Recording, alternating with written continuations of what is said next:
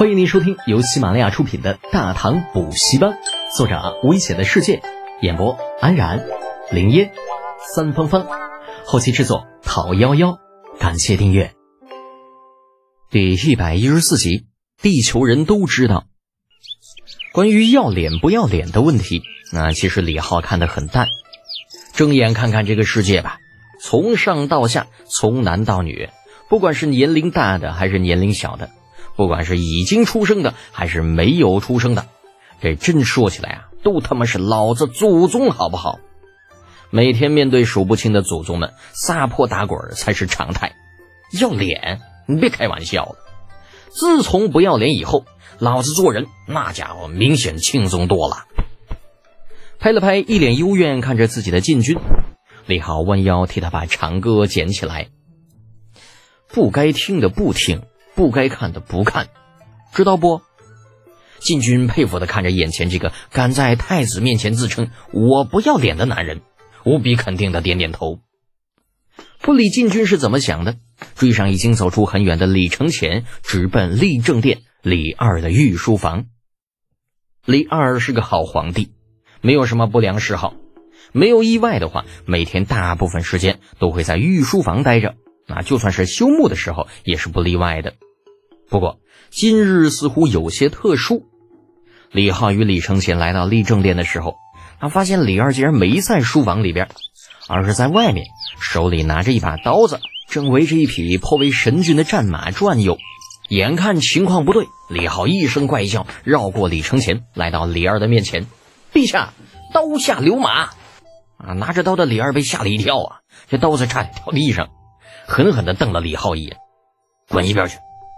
谁说朕要杀马了？呃啊！李浩支支吾吾的。那那您拿着刀围着他转，这是干嘛呀？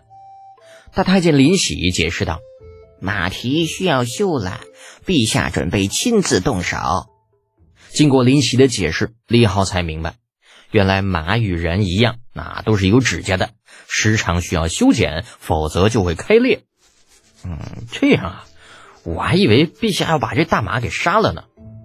尴尬的挠着头，李浩讪笑道：“嘿，这瞧这马长得跟个骡子似的，一看就特别厉害，那杀了多可惜呀！”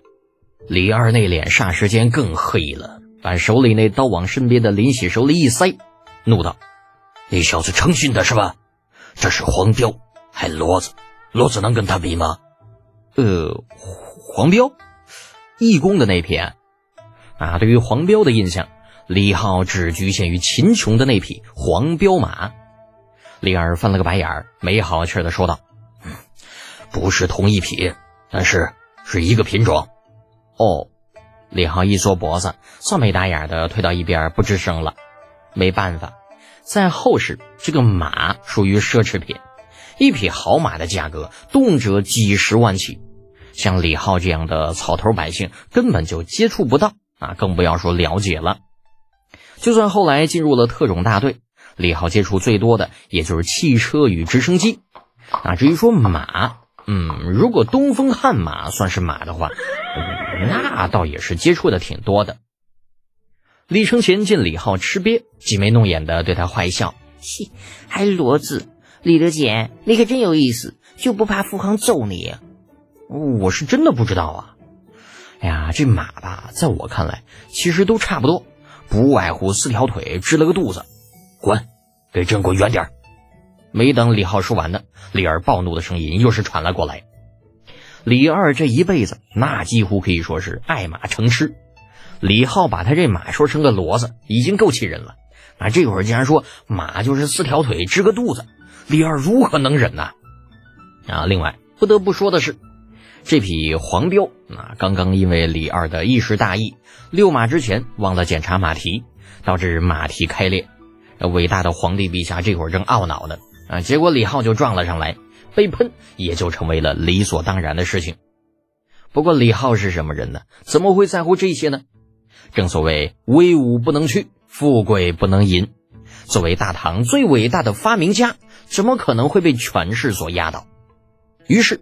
李浩不仅仅没有离开，反而探头探脑的凑了上去，站到了李二的身后，林喜的身侧。啊，看着几个护卫费劲巴拉的将马放倒，又连哄带骗的找绳子来捆马蹄。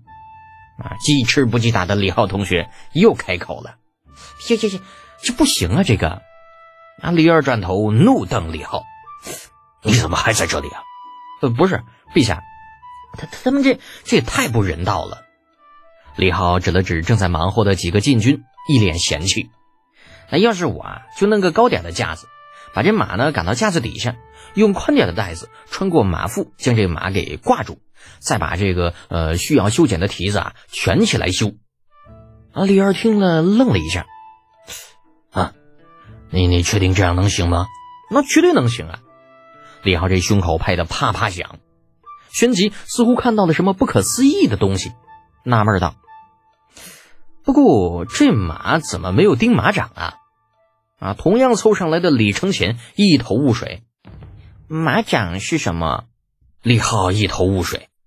马掌就是马掌雷，你不知道？我应该知道吗？你不应该知道吗？够了！啊，听着李浩与李承前的争论，李二没好气的喝止住他们：“这马掌到底是什么？”李浩有些不大确定的看了李二一眼，发现他确实没有开玩笑的意思。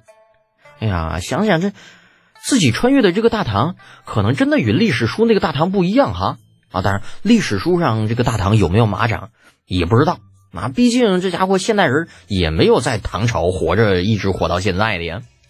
那于是，一边比划一边说道：“这个马掌就是个半圆形的铁片，用钉子钉在马蹄上，一来呢可以防止马蹄开裂，二来这马蹄呀踩到什么尖锐的物体也不至于被伤到。”李二皱着眉头子想了半天，还是没有概念，于是继续问道。嗯，那铁片儿多大？李浩看着倒在地上不断挣扎又不断试图站起来的黄彪，悠悠的叹了口气。哎呀，算了，还是臣去让将作监他们打造几个好了。陛下，您先让他们弄个架子，臣去去就回。嘿，这小王八蛋看不起谁呢？李儿刚刚下去的火气又上来了。不必，朕跟你一起去，朕倒是要看看。你的那个什么，嗯，马掌到底是个什么物事？那去就去呗，有啥了不起的？李浩打心眼里鄙视着李二，这家伙还皇帝呢，连马掌都没见过，土鳖！就这样，李浩在离开将座间后不到一个时辰，再次出现在了冯熙的面前。老冯头有些拘束的给李二见了礼，还不等他开口，便听李二问道。呃，冯爱卿啊，你可知道马掌？马掌？老冯愣了一下，想了想，问道：“陛下说的是马蹄铁吧？”咦，这老头也知道？李二都有些不知道该说什么好了。这家伙合着全天下都知道马掌这东西，那只有自己个儿不知道呗。本集播讲完毕，安然感谢您的支持。